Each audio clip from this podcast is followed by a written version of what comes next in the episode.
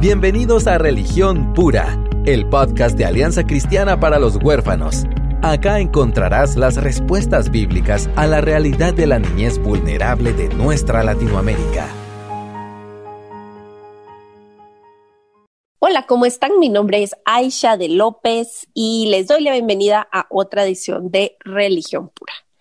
Eh, recientemente en redes pregunté yo, ¿qué pasaría si realmente contestamos? a la pregunta, ¿cómo estás? De manera eh, sincera. Y creo que no tendríamos tiempo en el día para contestar con sinceridad cómo estamos. Pero gracias a Dios que con buenos amigos se puede tomar ese tiempo y se debe tomar ese tiempo. Así que siempre nos conectamos con David empezamos a hablar con e, ese sincero cómo estás y luego empezamos a grabar. Por eso decimos que hay un pre-podcast. Deberíamos de grabar el pre-podcast y el podcast, pero gracias a Dios, Dios, eh, Jesús en el trono, David, así que no importa cómo estemos, Él sigue en el trono, él, todo está bien, aunque no parezca no estar bien, todo está bien. Sí, es muy cierto. Sí, yo creo que a mí en lo personal me da pena cuando no estoy así como 100%, ¿verdad? Bien, porque quiero por lo menos dar la imagen que estoy bien siempre.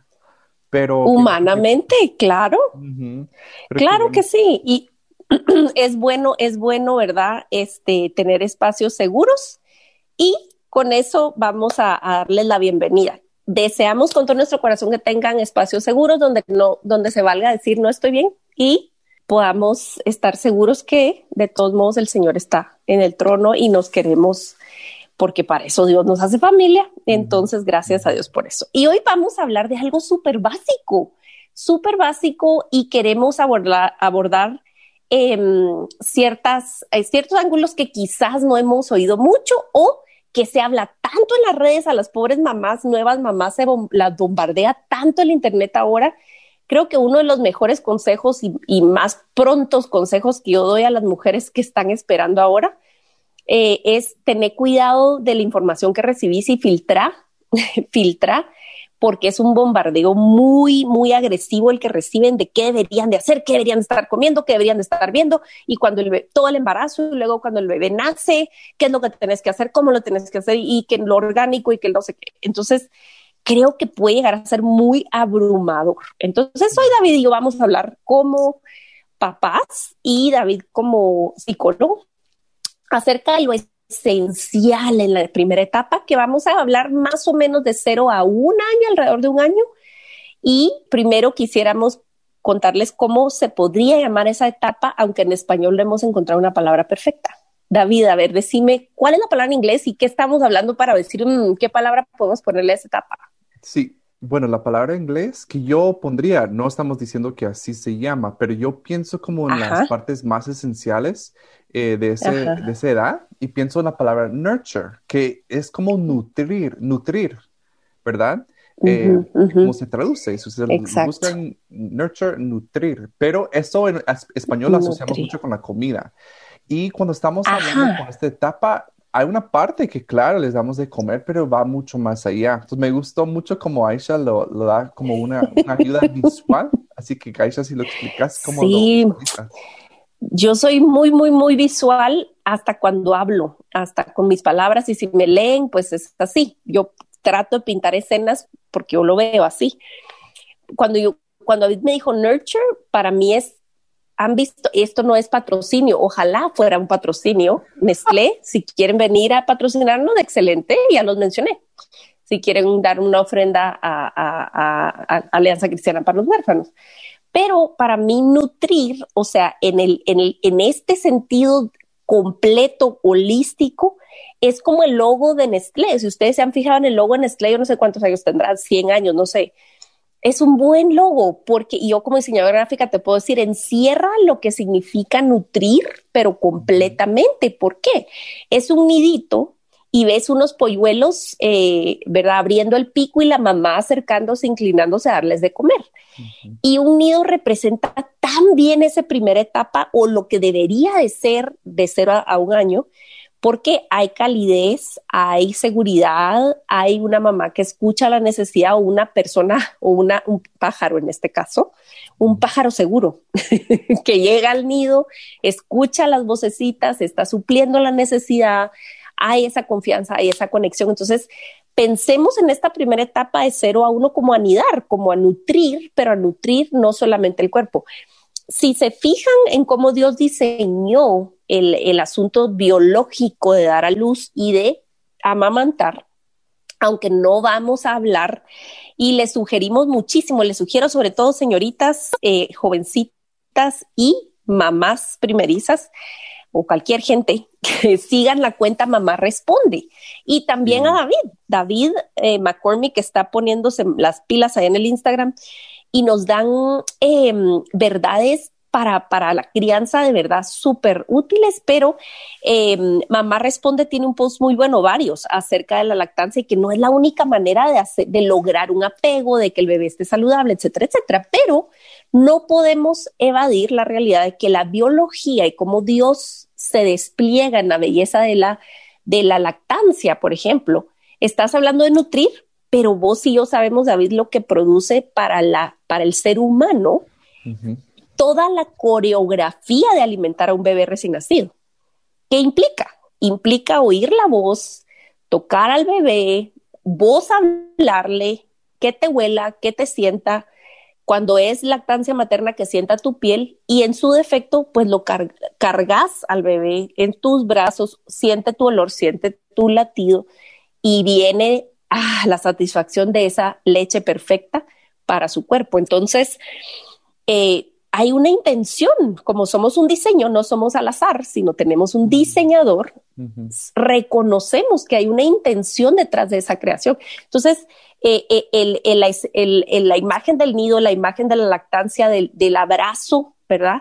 Que tiene que ocurrir en toda esa primera etapa a lo largo de la vida, por supuesto, pero estamos hablando de esta primera etapa que es como el, bloque fundamental para todo lo que sigue. Entonces, y queremos aclarar que a pesar de que es un programa para eh, pensar ir y revisar eh, lo fundamental acerca de esta primera etapa, no es exclusivamente para papás de bebés o gente que está esperando bebé porque entender por qué es importante esa primera etapa nos va a ayudar a descifrar algunas de las cosas que estamos arrastrando ahora. Quizás ya son niños de edad escolar o o adolescentes o vinieron a nuestra vida por acogimiento o adopción mucho después, que es el caso de muchos de nosotros. No, no vivimos eso con nuestros niños, pero ¿por qué es importante aprender? Pues para comprender qué cosa faltó incluso y por qué algunas cosas pudieran explicar el comportamiento actual. No, y a, manera práctica, una de las cosas más importantes en esta edad es el contacto visual. Mucho se mm. desarrolla a nivel cerebral por medio de esa interacción muy, muy sencilla, ¿verdad? Porque no es que está pasando algo grande, espectacular, pero realmente sí algo está pasando en el cerebro del niño y también en el cerebro mm. de la, de, la, de la mamá o el papá. Entonces, algo sí para las mamás es que cada vez que tu hijo o tu hija pida el contacto visual, hay que estar disponibles para dárselo, porque eso es muy mm. importante. Eh, a veces estamos tan ocupados que estamos viendo que mm. tenemos eh, todos los utensilios necesarios para eh, ¿verdad? cuidar un bebé, pero mm. sí regresemos a ese acto sencillo de estar disponibles para que los veamos a los ojos. Papás también, y uno de los tiempos que más lo hacen es cuando están comiendo. ¿Verdad? Que buscan a quién ver, ¿verdad? Porque están como fijados en algo, entonces sí podemos estar disponibles. Ahora bien, cuando estamos hablando de niños que han sufrido trauma, muchas veces saltan ciertas etapas que son necesarias. Mm.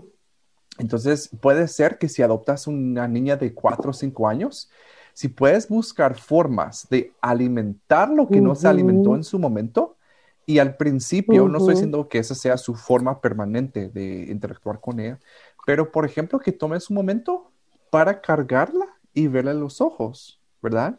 Como que regresar a esos momentos a nutrir lo que no se nutrió en el momento, mm. ¿verdad?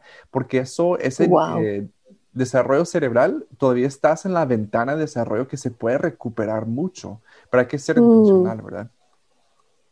Sí, y fíjate vos que, eh, bueno, lo leí en, en, varios libros en su momento cuando yo estaba embarazada, sobre todo en Isabel, que es donde estás tratando de aprender más, ver a mi primera hija, eh, y, y nunca se olvidé que la distancia perfecta para un recién nacido para enfocar, que su vista es muy débil, pero que enfoca exactamente el de la distancia del pecho a tu cara. Entonces hay un diseño, hay un diseño tan perfecto y, y, nada es como un cabo suelto, ¿verdad? Entonces lo que estás diciendo es conectar la mirada eh, y, de, y de valorar eso simple, ¿verdad? A veces, yo creo que la mayoría de veces no nos damos cuenta de los milagros que Dios hace en el desarrollo de los niños con, cosas sencillas cotidianas que no necesitas ir a, un centro de estimulación temprana y sacar a saber qué es diplomado, qué bueno si se puede y es extra, pero este, simplemente estar es algo maravilloso.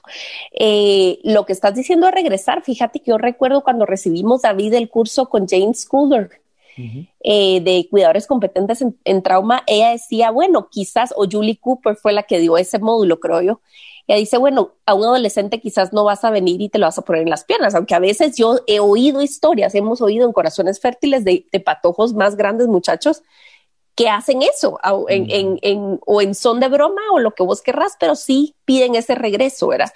Pero ella decía, bueno, quizás no va a pasar eso, no lo vas a tener en una mecedora, pero de repente estás cocinando y le puedes decir, mira, ¿quieres probar esto? Y le das con tu mano en la, en la boca un bocadito. Porque em, el acto de alimentar es un acto vulnerable. Que, o sea, te haces vulnerable, estás a la merced de alguien, estás abriéndole la boca a alguien, ¿verdad? Eso es un acto de confianza muy grande. Entonces, eh, qué impresionante es nuestro Dios al diseñarnos, ¿verdad? Y al traernos tan débiles y que tengamos que clamar por comida y que alguien nos tenga que levantar. Y, y, cómo se llama. Podemos hablar un poquito, David, de cómo esa coreografía, esos ciclos de necesidad y de que alguien tiene que venir a atenderte, forjan la confianza, que luego va a ser la base para todo lo demás. No sé si podrías expandir un poco en eso. Sí, básicamente el niño nace con ese, ese sistema, ¿verdad? Interno en que busca eh, hacer algo, ¿verdad? Una, una conducta para suplir sus necesidades. Y obviamente ese, esa, esa, ¿cómo se le podría decir? Esa señal que manda, ¿verdad? Como esa, en inglés se dice cue, pero, o sea, esa señal quizá, eh, petición, que necesito ayuda. Y al principio nos cuesta mucho como papás quizás discernir, o tiene frío, tiene, eh, está mojado su, su pañal o diferentes cosas que podría ser. ¿verdad? Pero las mamás y los papás van aprendiendo incluso diferentes tipos de llanto, ¿verdad? Según la necesidad del mm. niño. Entonces, eso pasa miles y miles y miles de veces. Y sí se va como, si pueden pensar como cada vez que tu niño ah, pide algo por medio de llanto o incluso movimientos o sonidos, es como poner un ladrillo. ¿Verdad? Cada vez y vas construyendo eh, un muro grande, fuerte, que es el apego seguro por medio de esos, esos ladrillos individuales que se van poniendo. Entonces, por eso es que eh, el apego seguro no es algo mágico que pasa en un instante porque sí requiere de mucha inversión. Entonces, si así lo, así lo pienso, eh, es desgastante. La verdad que esta etapa y estamos como, ay, otra vez está llorando. Pero recuerden, cada vez que respondemos a su llanto es poner un ladrillo en ese muro, que ese muro le va a servir durante toda la vida. Así que es una inversión, vale la pena. Y es una etapa que pasa y luego ya estamos en otra etapa donde no necesitan tanto de nosotros. Pero cada lo que tú dices es una etapa eh, o sea, tan dependiente. Y a mí me recuerda mucho de cómo yo soy ¿verdad? Pero muchas veces no lo quiero reconocer delante del Señor, ¿verdad? Eh, que yo tengo tanta necesidad y solo, solo, Él lo puede suplir. Así que no, no nos cansemos en, en, suplir las necesidades cada vez que nos pidan. Obviamente ya conforme van creciendo, vamos poniendo diferentes límites y eso sí es importante entender. Ahora, de cero a seis meses no puedes, o sea, es imposible mm. arruinar a tu niño o, o una palabra Sí, eh, malcriarlo. Malcriarlo. Por favor, escúchenlo, por favor, señores y señoras. Sí, es un tiempo de forjar hábitos, sí. o sea, de hacer rutinas. Vamos a hablar en un momentito acerca de la magia y la belleza de las rutinas. Sí, perfecto, pero por vidas suyas. No me vengan a decir que el niño las está manipulando, que el niño está, eh, que tiene berrinche. ¿Cómo van a creer? O sea, perdóname, y perdón mi exabrupto aquí, mi falta de profesionalismo, perdón. Pero, y yo lo escribí en el libro, en el libro para siempre lo puse con un poco más de redacción y tengo editor, pero aquí no está Pepe y estamos hablando así nomás. Por favor, no me digan que dejar llorar a los niños es para que desarrollen pulmones o porque para que aprenda algo. No le están de cero a seis meses, no le están enseñando nada, dejando a la criatura pegar de gritos sola en la cuna. Sí, no, exactamente. O sea, la misma lógica apliquemos en algún lado leí esto genial. O sea, si dejar llorar desarrolla pulmones, entonces dejemos sangrar para desarrollar venas. O sea, ¿qué tipo de lógica es esa? No, sí. No, los niños necesitan respuestas. No quiere decir que yo voy a correr porque entonces yo, yo hice un par de koalas, vos. Yo tuve niños humanos y los convertí en simios y en koalas. O sea, mis dos hijos primeros hacían, ¡eh! Y yo me, me, iba corriendo a la cuna. Entonces yo, ay, ¿verdad? Y rápido los cargaba los acostumbré a vivir encima de mí, entonces eso tampoco queremos, ¿verdad? Pero les quiero decir que sí, los niños no lloran por molestar a esa edad, no los están manipulando ni es berrinche. Dejen de decir berrinche cuando una criatura de esa edad llora. Y, de verdad hay que ver cuál es la causa. Ellos sí, cabal, lo que tú dices, lloran por gusto y tal vez nunca lleguemos a saber cuál es la causa. Pero, por ejemplo, hace unas noches, y yo estoy hablando así como bien Fresco, David lo tiene fresco. Sí, porque tenemos una niña de 11 meses, ¿verdad? Entonces ah, estamos viviendo esa ahora. Ahora que tiene 11 meses y le estaba diciendo más a mi esposa, miren, hay que dejarla eh, un rato cuando se empiece, por ejemplo, en la noche, que empieza a moverse y está incómoda, empieza a hacer ruidos y todo, lo mejor no es que yo vaya inmediatamente y la, levanto, porque ya a esa edad ella puede empezar a autorregularse, autocalmarse, puede empezar. Ahora, eso no quiere decir, yo no soy fan. Que lo va a conseguir todo el tiempo. No, pero sí dejamos unos, un momento para que, para ver que ella pues luche con su propia incomodidad, incomodidad por un momento. Eso es bueno. estamos enseñando que ella puede poco a poco, ¿verdad? Y conforme va creciendo, pues lo va a hacer más y más, ¿verdad? Que le damos chance para que ella resuelva su problema, que no estamos ahí para rescatarla en, mm. cada momento. Mm. Ahora, para muchas mamás y muchos papás les da pena. Ay, no, pero pobre está sufriendo. Pero con esa mentalidad, esa perspectiva, si tu meta en la crianza es guardar tu hijo de todo sufrimiento, mm. Buena suerte, váyanse a vivir a Marte tal vez. sí, o sea, perdón, pero el sufrimiento es el única, único camino, perdón, hacia la madurez, hacia un desarrollo integral. O sea, necesitamos sufrir con, nuestro ambiente para poder crecer, ¿verdad? Sí. Aparte Que y mira, hay, sí, totalmente. Aquí hay algo que quiero yo mencionar. Uno de los mejores libros, vos David, que yo leí y, desde ese momento, hace casi 20 años, seguro han salido docenas de libros buenos que yo no estoy consciente de que existen, pero yo me quedé con el de la niñera experta, con eh, Tracy Hogg. ¿Y por qué lo sigo recomendando y sigo pensando que tiene un principio excelente? Porque toda verdad es verdad de Dios y el principio que regía su, filosofía es que la conexión es primordial y que eh, lo que querés es crear confianza y que un niño no siempre le vas a evitar las lágrimas, pero sí puedes evitar que llore, que, que sufra solo. Entonces, ella digamos, tenía la filosofía que, ok, ya el niño lo acostumbraste a que eh, hace así, eh, y no logra calmarse solo y llega al año y medio, dos años pegando gritos cada vez a medianoche, se levanta cada dos horas y vos ya no puedes con tu humanidad.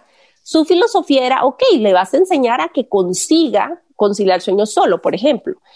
Entonces no lo encerras en su cuarto y te vas tú y lo dejas solo pegando gritos desconcertado diciendo, ¿y ahora qué? O sea, toda mi vida me han acostumbrado a que me ayudan a dormir y ahora no hay nadie. Exacto. Se rompe la confianza. Entonces ella decía, no, ahora tú le vas a guiar a que lo consiga. Entonces ella era muy partidaria de sobar la espalda, de bolsar tu voz, aquí estoy. Cuando no se podía entonces controlar, lo cargas, lo calmas, cuando se logra calmar, pero el último paso que es conciliar sueño, por mm. ejemplo, lo termina de hacer el bebé. En fin, mm. porque, porque es algo útil de conocer el hecho de decir, em, no, como tú decís, no siempre le puedo evitar la incomodidad en esos primeros en ese primer año, ¿verdad? Em, yo recuerdo mucho y me da todavía mucha tristeza pensar en que tuvimos que operar a Juan Marcos cuando tenía tres meses de edad.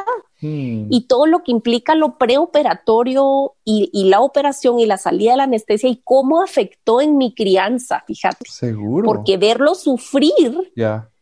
Yo, yo tiendo, ahora lo, lo veo muchísimo más claro, tiendo a querer compensar ¿me entendés? Por eso que sufrieron o que faltó, entonces quiero como poder como compensar. Entonces, adivina qué, me lo entregaron del hospital, mi muchachito, pues lo que el niño, o sea, lo, si el niño quería estar cargado 24 horas, que adivina qué hizo la mamá, pues, ah, pues como que era simio yo con la criatura encima, ¿verdad?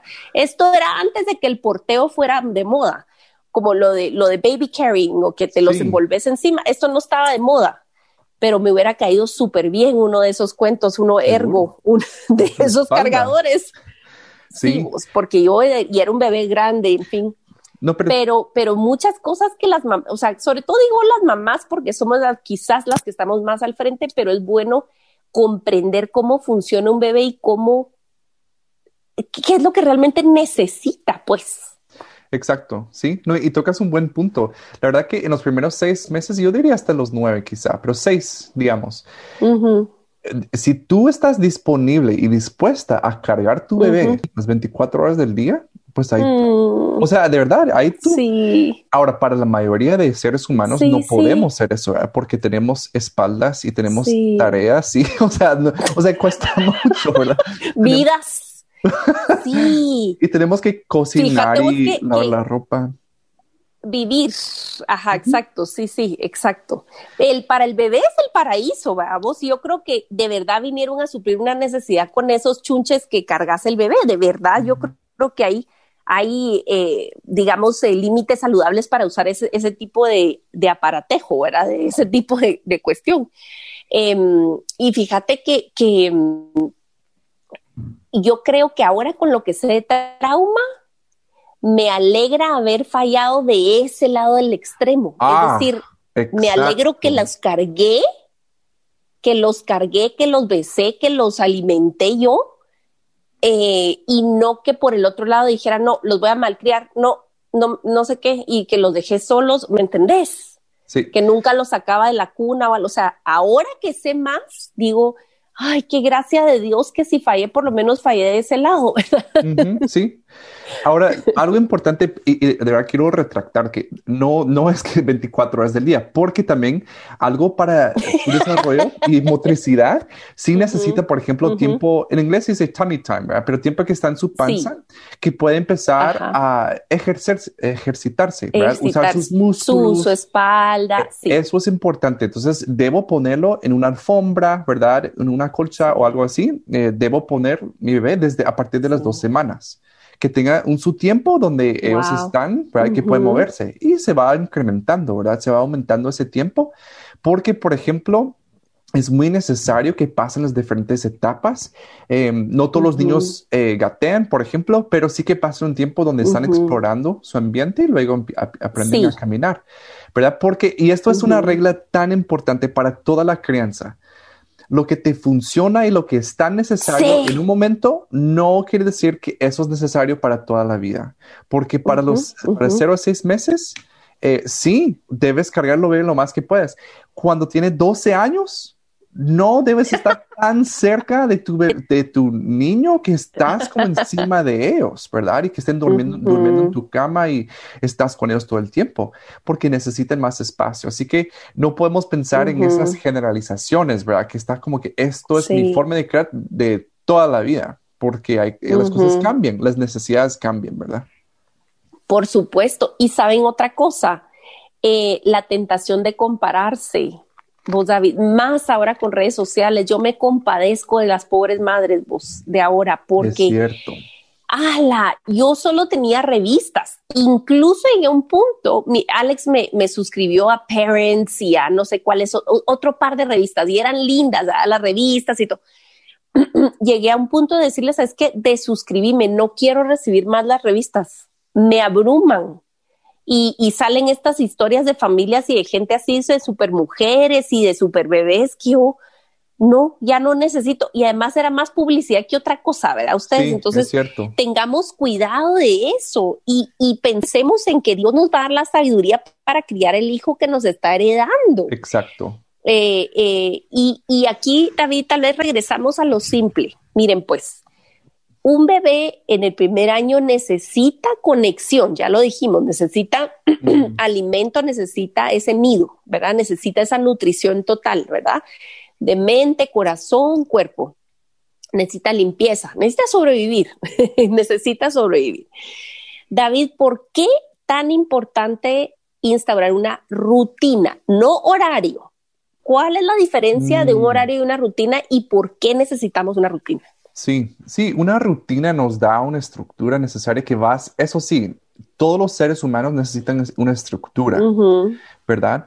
Pero para los bebés, la rutina eh, perdón, un, horario va cambiando y por eso no podemos, por ejemplo, tener un pizarrón que, bueno, todas las tardes a las 3 en punto se acuesta y se duerme. Porque puede haber un día que tiene gas y no logra dormirse hasta las tres y media. ¿verdad? O que tiene sueño antes y quiere dormirse a las dos y media, ¿verdad? Yo estoy tratando de mantenerlo despierto, así que yo debo tener una rutina, pero esa rutina no está escrita en piedra, va a ir cambiando, ¿verdad? Por ejemplo, con Joana, hemos tenido diferentes momentos en donde eh, sí, es algo constante, como casi todas las tardes a la una se duerme, pero hay días que hasta las dos logra dormirse, entonces tampoco la forzamos, tampoco la dejamos llorando en su cuna hasta que se duerma, ¿verdad? Porque no es un robot. Ella necesita, hay diferentes factores, ¿verdad? Que están contribuyendo a que no tenga sueño, que tenga hambre a, diferentes momentos del día. Entonces, es tan importante tener una rutina, por ejemplo, que coma, que se duerma, que se levante, que salga a caminar, eh, que pueda jugar, que pueda tener su tiempo donde está en la alfombra. O sea, esa es una rutina, ¿verdad? Y lo estoy respetando. En primer lugar, me ayuda a mí como papá, hace mi día predecible. Yo puedo planificar. Yo sé cuándo voy a hacer las comidas, sé cuándo voy a lavar la ropa, cuándo voy a, tener una cita con mi esposa, etcétera.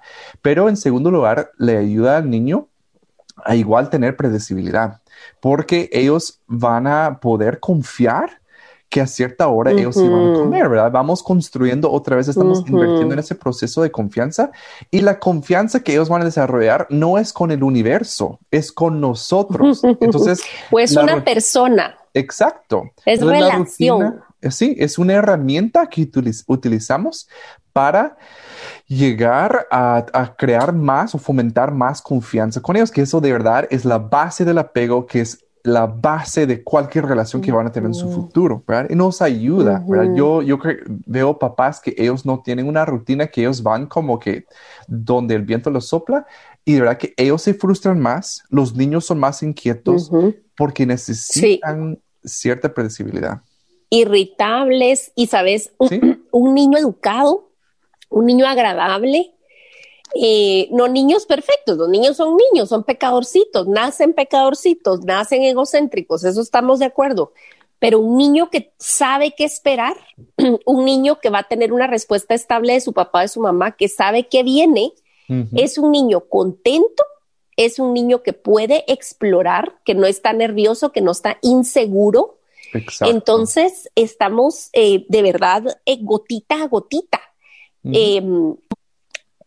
pensemos en que este es un servicio a Dios, filtrémoslo así.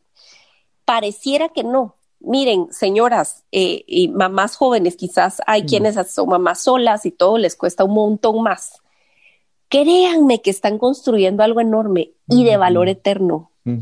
No perdamos de vista que esto es un servicio a Dios. A mí me rompe el corazón y lo he dicho repetidas veces y lo volveré a decir.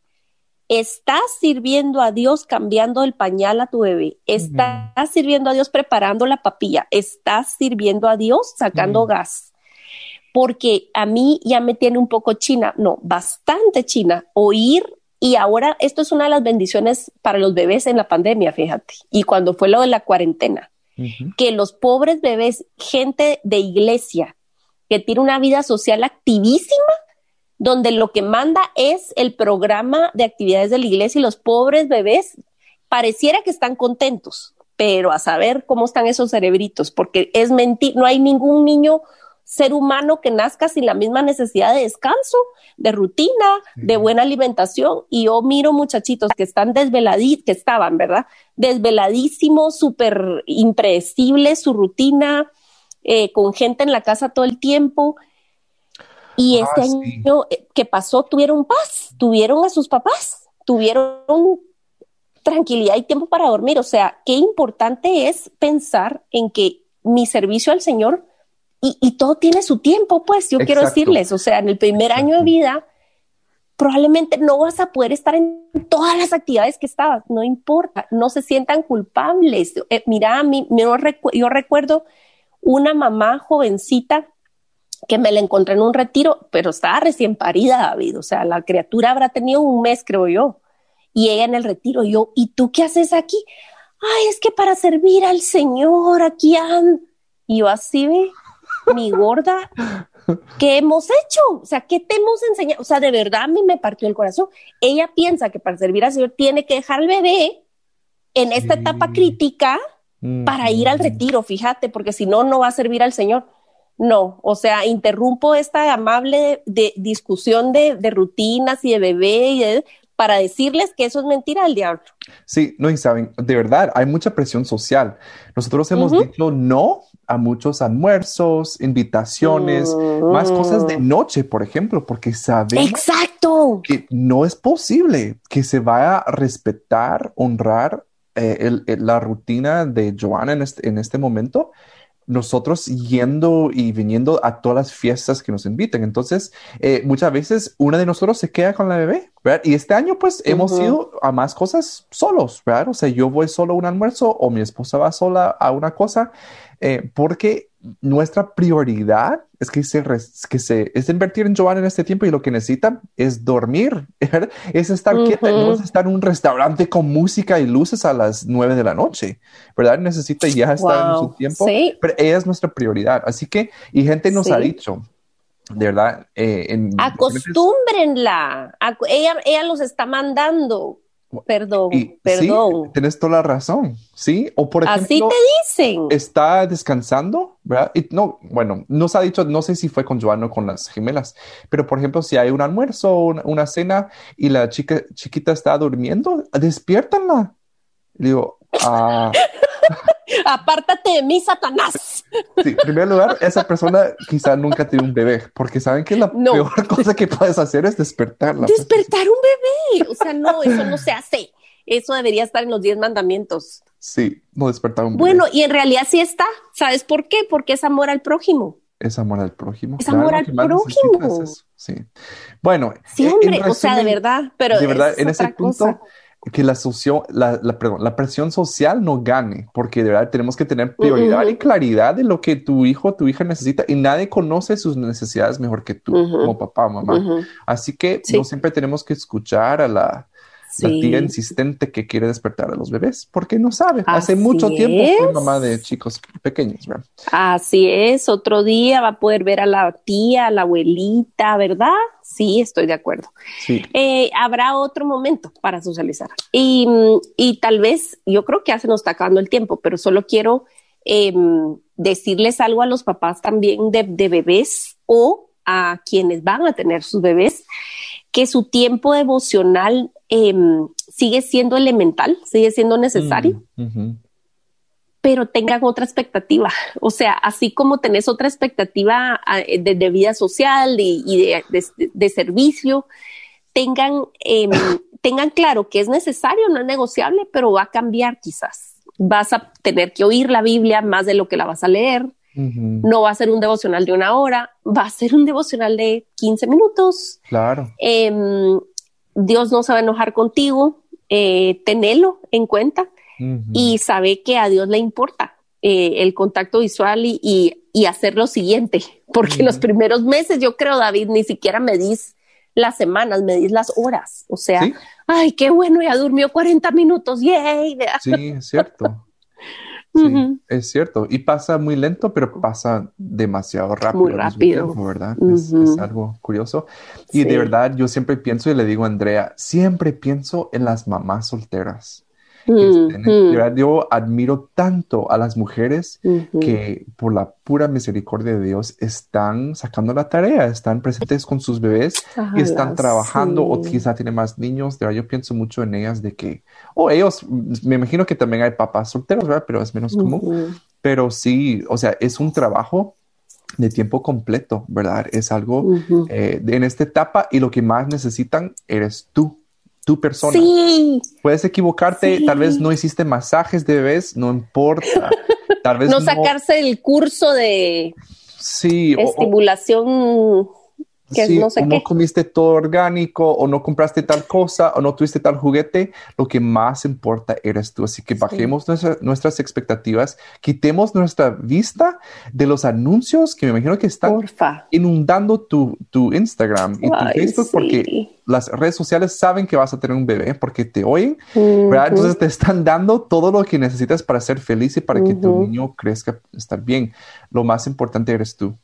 Que estés presente, disponible y dispuesto, ¿verdad? A también ir cambiando la cosa según la necesidad del niño. Sí, sé flexible, Dios está disponible. Voy a buscar el salmo, como Dios es delicado con, con entender incluso la vulnerabilidad de las recién paridas. Fíjate, hmm. porque hmm. hay un salmo hermoso eh, que habla de las quiero vernos un salmo, es Isaías 40. Dice así, eh, Isaías 40, 11, como pastor apacentará su rebaño, en su brazo recogerá los corderos, o sea, los bebés, y en su seno los llevará, guiará con cuidado las recién paridas. O sea, qué conmovedor me resulta a mí que el Señor en su palabra utiliza esta, esta figura del, pastor, ¿verdad? Mm. Que no va a un ritmo igual para todas las ovejas. O sea, ya, ya, ya tenemos que llegar al siguiente pastizal, sino que se fija en la necesidad particular de una familia joven, de, una, de un corderito, de un bebé y de una recién parida. y, Jesús es el buen pastor, ¿verdad? Entonces pensemos en que el Señor comprende tu lucha actual y que le importa que te aflige que el bebé no se colgas. Mm. Parece tonto a, escala mundial, pero, pero si a ti te aflige a él, está a la par tuya y mm. va a tener gracia contigo y tu bebé y, lo que está necesitando. Y no olvidar a quienes no pudimos estar en esas etapas con nuestros hijos por adopción o acogimiento, que Dios sí estuvo, el Señor sí estuvo. Em, él, él ha, ha, diseñado los días de nuestros hijos y, y, ha estado a su cuidado, aun cuando nosotros no pudimos estar y va a darnos la luz y el discernimiento para suplir lo que podamos suplir y todo lo demás Él lo suplirá. Lo que nosotros no podemos o no sabemos cómo suplir, Él podrá suplir. Así que les animamos, les animamos, ¿verdad? A, maravillarnos del diseño de Dios, a darle gracias por todo lo que sí pasó bien, a arrepentirnos por lo que hicimos mal y a, a, enmendar lo que, lo que se puede enmendar y dejarlo todo en las manos del Señor porque Él es muy bueno. Así que piensen en el nido de cero a, un año, ese nidito es, ustedes oyen a su pollo con necesidad o observan algo que hay necesidad, acudan, acudan con su voz, acudan con su toque, ustedes son lo necesario, ustedes son la persona favorita de su bebé y están predicándole a ese bebé acerca de un Dios vivo cada vez que se asoman y atienden a la necesidad. Clama a mí, yo te responderé. Ese es nuestro Dios y eso lo pinta a cada rato en la vida de un bebé de cero a un año. Así que em, que encontremos esa belleza y refresquemos nuestro amor por nuestro Padre en, en, esas viditas. Así que Dios te fortalezca a ti, a Andrea, David. Han hecho un trabajo tan bueno con esa bebé que aún no he podido abrazar ni apachurrar porque esta pandemia aquí nos tiene. Va a cumplir un año esa bebé ya y no la hemos podido conocer en persona, pero Aquí está la tía Aisha y toda la, tropa de ACH esperándola para su celebrar su cumpleaños. Fue el baby shower y luego va a venir a su cumpleaños, creo yo. o después que su cumpleaños, pero gracias a Dios por lo que nos ha permitido ver crecer a esa bebé y todo lo que implica, ¿verdad? Entonces, bueno, esto ha sido otra edición de Religión Pura y, esperen el siguiente episodio donde vamos a seguir hablando de la siguiente etapa, que es de un año y piquito a los cinco años aproximadamente. Así que nos estamos contactando siempre en redes sociales, escríbanos, nos encanta saber qué están aprendiendo. Que Dios les bendiga. Gracias por acompañarnos en Religión Pura, el podcast de Alianza Cristiana para los Huérfanos. Alabamos al Dios de la Biblia quien nos adoptó en Cristo para habitar en familia. Y agradecemos la generosidad de Radios Frater, quien nos recibe en sus estudios para realizar esta producción. Hasta la próxima semana.